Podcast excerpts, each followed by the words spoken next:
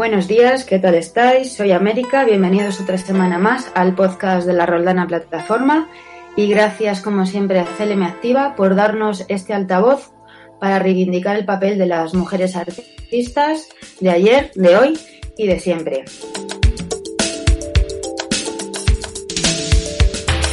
Esta semana está con nosotros Beatriz Pereira, ha estudiado Historia del Arte en la Universidad de Extremadura y ha cursado el máster en experto tasador de obras de arte en la Universidad de Nebrija.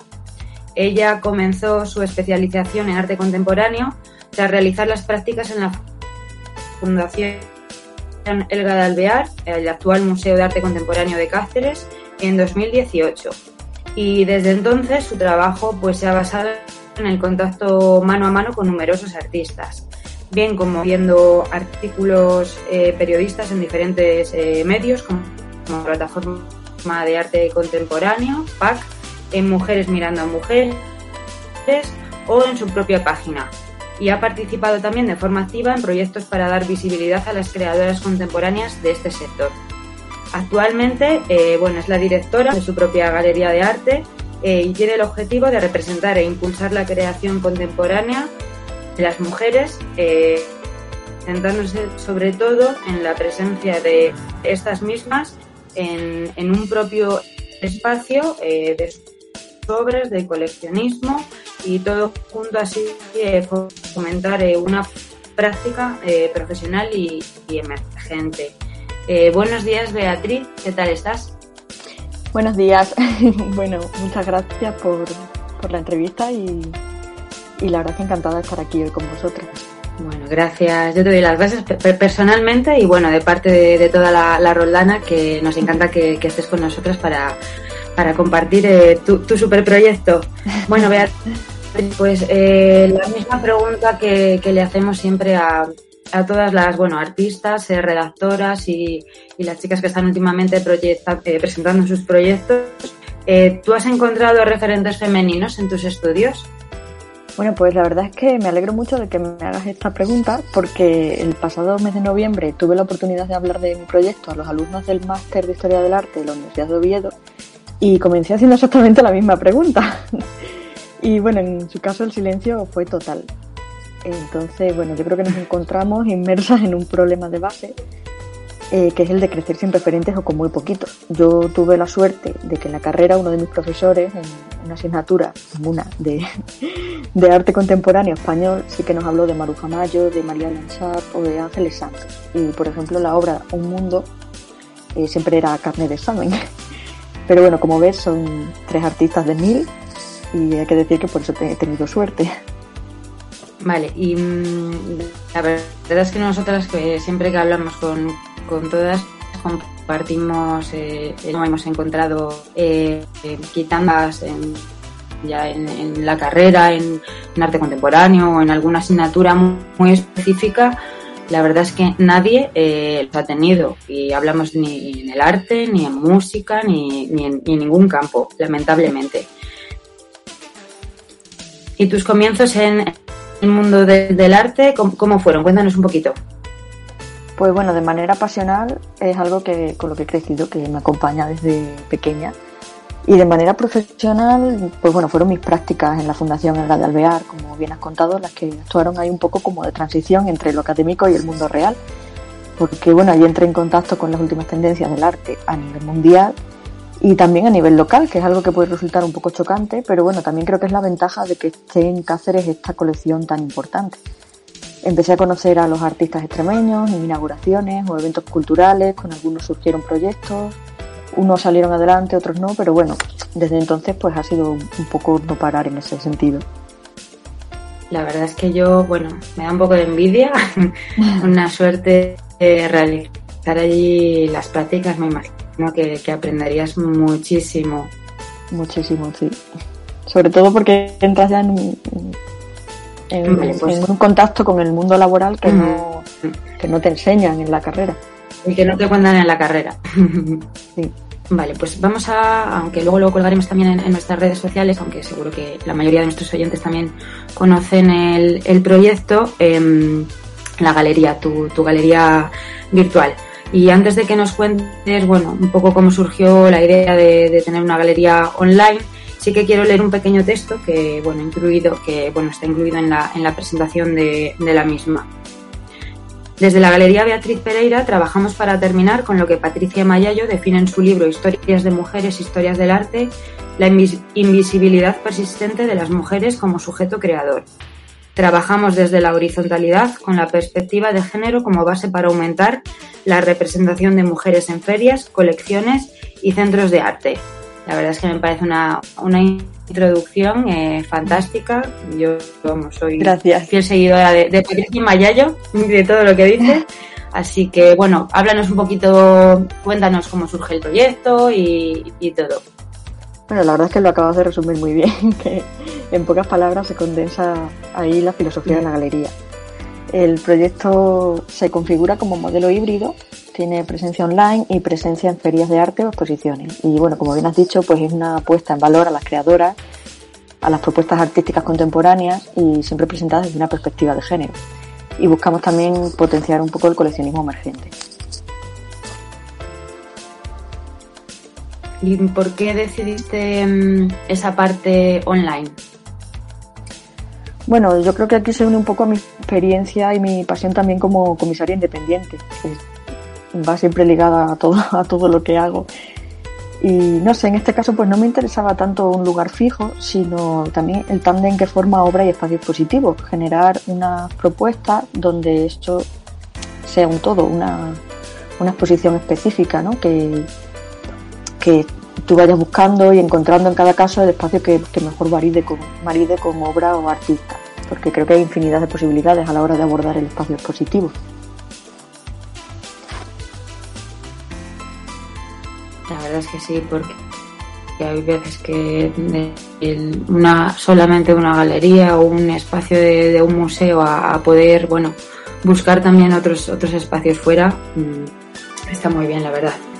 ¿Crees que, bueno, mm, puedes ayudar así a, otros a otros proyectos eh, que no estén en el, en el circuito eh, o, bueno, te planteas que puedes dar otra oportunidad a, otras otras mujeres o a, otros proyectos expositivos?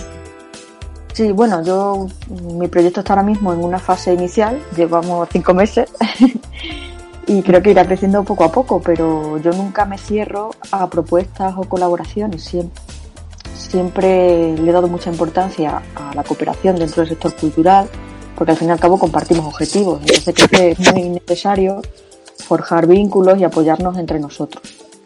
Y claro, por, por supuesto estoy abierta pues a, ese tipo de colaboraciones y, visibilización que, me comentas. la importancia que siempre hablamos de tejer redes, ¿no? sí, exacto. de todas nosotras que, ¿Tienes alguna predilección por alguna o...? Bueno, creo que, quien mejor me conoce sabe que tengo predilección por la abstracción en todas sus variantes. También por lo minimal, el arte textil, la performance o la obra instalativa. Y bueno, en general los formatos que no se ajustan únicamente al cuadro o modelo contemplativo, sino que son más interactivos y exploran nuevas facetas expositivas que también implican al espectador. Vale, por ejemplo, bueno, ahora que has dicho lo de arte textil, eh, tienes a Isabel Flores, ¿verdad? Con, con, su, con su proyecto que no es, bueno, se sale también de lo que es siempre pintura, escultura, fotografía y bueno, son cosas que, que también tienen que tener cabida o nuevos modelos o, o nuevas formas artísticas. Sí, Isabel Flores está desarrollando una, una tesis teórico-práctica que es la que en la que se basa su trabajo actualmente y sobre todo explorando la pintura expandida. Vale, igual que te he preguntado, bueno, si tienes predilección por alguna disciplina, eh, por algún tema o cuáles son los temas que a lo mejor eh, te suelen proponer o que tienes pensado que van a tener cabida en, en, tu, en tu galería. Pues bueno, de momento no me cierro a, a ningún tema. Te digo un poco lo mismo de antes, estoy abierta a las propuestas y, tampoco me interesa un tema en particular, sino cómo lo desarrolla o cómo desarrolla ese discurso e investigación cada artista en torno a su obra y también cómo lo defiende y cómo lo resuelve en la propia pieza. Vale, porque estamos hablando que, bueno, que es un proyecto siempre, ¿verdad?, de que son mujeres, que son, son artistas, eh, que se engloban dentro del feminismo. Eh, hablando un poco de, de feminismo, tu línea, eh, bueno, de trabajo mm, es fruto del contexto actual o, bueno, crees que hay realmente es una necesidad mm, tuya desde hace tiempo que, que crees que es algo necesario en, ahora mismo en el, en el mundo del arte. Pues bueno, creo que ambas cosas van un poco de la mano. La necesidad surge a raíz del contexto en el, en el que vivimos, como bien Ujú. dices. Vale, en, en otras actividades que te hemos visto últimamente eh, por redes, eh, has participado, ¿verdad?, en el, en el foro MAP, eh, que la Roldana también estuvo en la, Sí. en la mesa eh, de arte. Cuéntanos un poco de la experiencia en el foro. Pues jo, la experiencia en el Foro MAP fue sobre todo constructiva. Y bueno, tam- sobre todo por superar con éxito el pánico a hablar en público, que me acompaña desde siempre. Pero sobre todo por todos los profesionales que conocí allí, que tuve la oportunidad de escuchar, de compartir ideas, reflexiones, experiencias. La verdad es que fue súper enriquecedor. Fue, no sé, me quedo también con, sobre todo con una alumna de Historia del Arte en Prácticas que, que, asistió y tras escuchar mi intervención me dijo que le había inspirado muchísimo y que estaba descubriendo el gran abanico de posibilidades que se abre tras la carrera.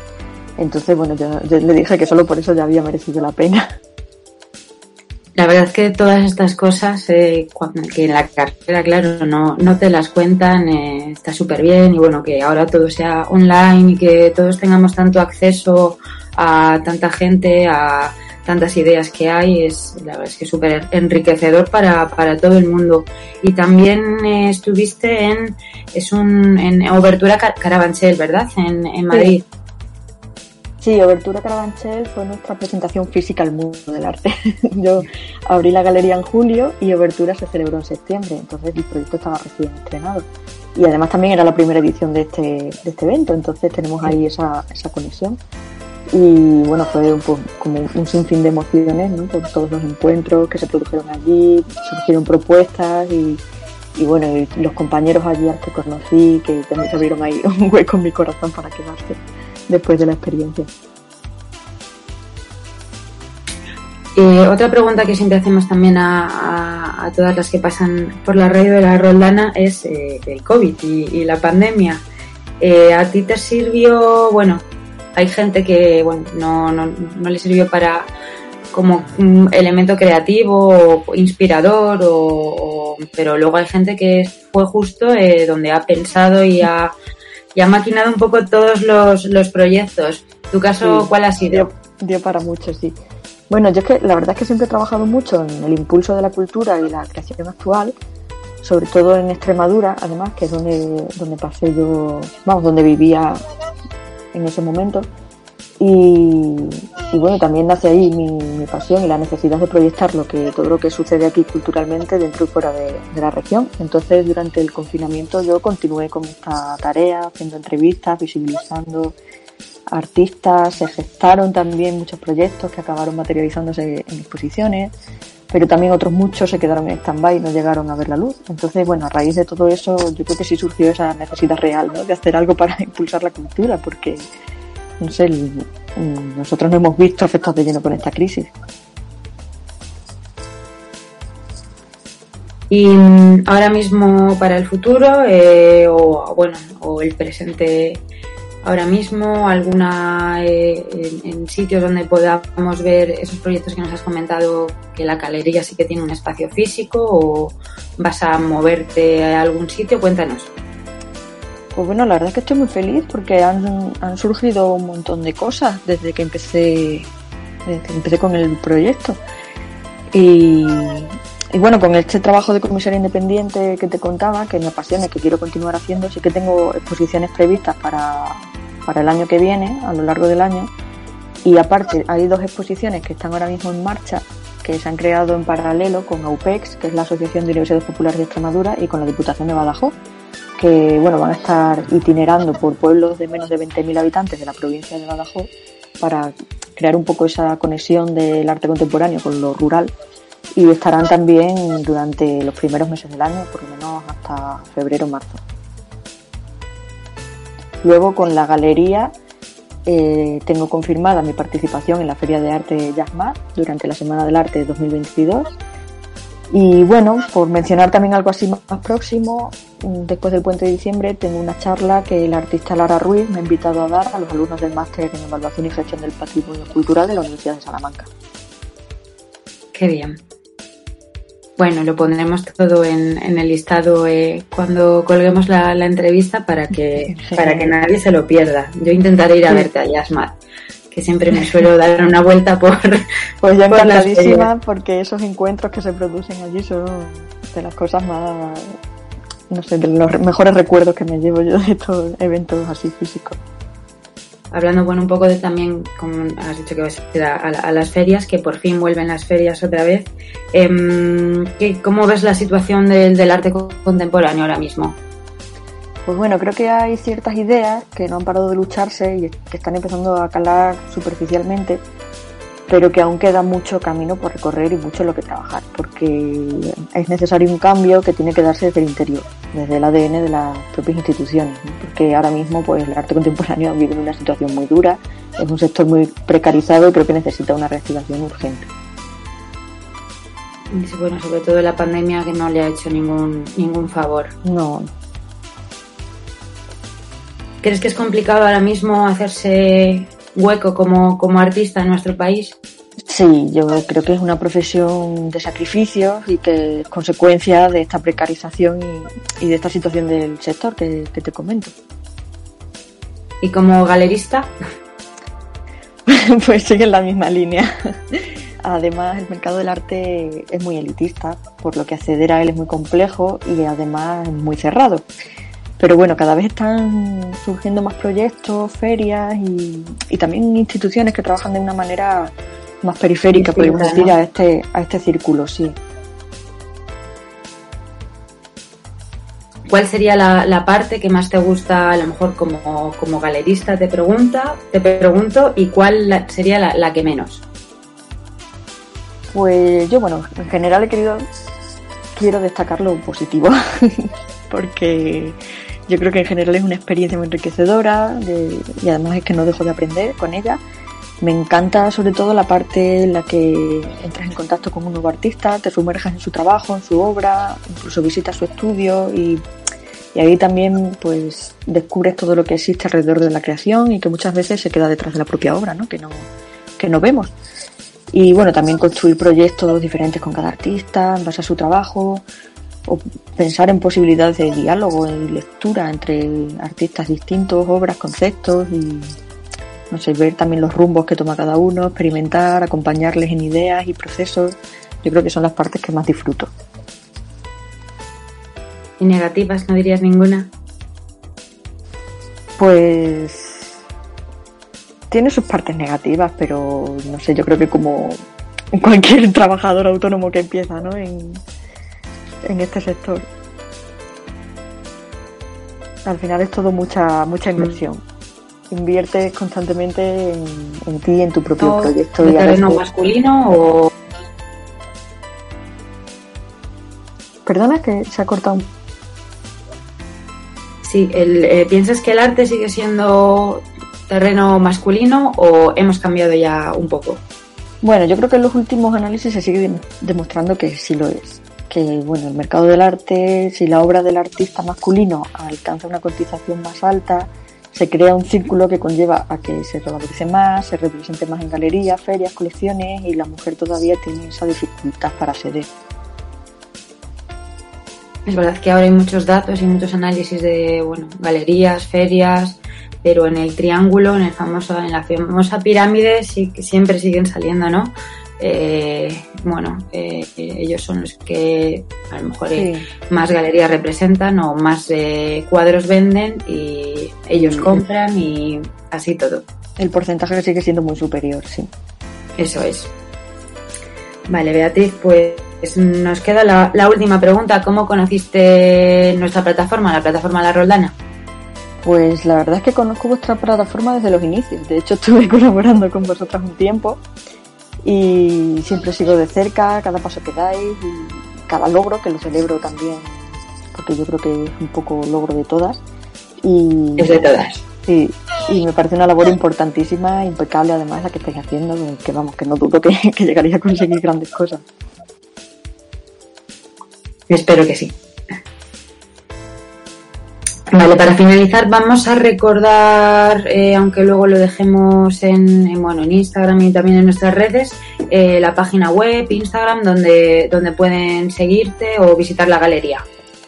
Bueno, la verdad es que no tiene mucha, no tiene mucha pérdida, la, tanto las redes como la página web son galeriabeatrizpereira.com en el caso de, la web y arroba galería Beatriz Pereira en el caso de, de Instagram. Y, bueno, como he dicho que estoy, estoy abierta pues, siempre a recibir propuestas, colaboraciones, así que dejo también el email que es info arroba Vale, pues hacemos llamamiento a, bueno a cualquiera que esté interesada en, en hablar contigo. Dejaremos también el, mail de contacto o bueno que contactar contigo también por redes. Sí, sí. Y nada, Beatriz, te doy las gracias de nuevo por este ratito con, con nosotras. Desearte muchísimo éxito que en el bueno en los cinco o seis meses que llevas de proyecto ya lo estás teniendo. Muchas así que seguro que te va a ir fenomenal. Espero espero estar también haciéndolo lo mejor posible así que poco a poco. Ya verás que no sí. Y desde aquí como siempre nada le damos las gracias a nuestros oyentes decirles que nos pueden seguir en nuestra página de Facebook, Instagram, Twitter y Twitch. Eh, gracias de nuevo a CLM Activa por, por este micrófono y el jueves que viene pues nos vemos de nuevo en el podcast.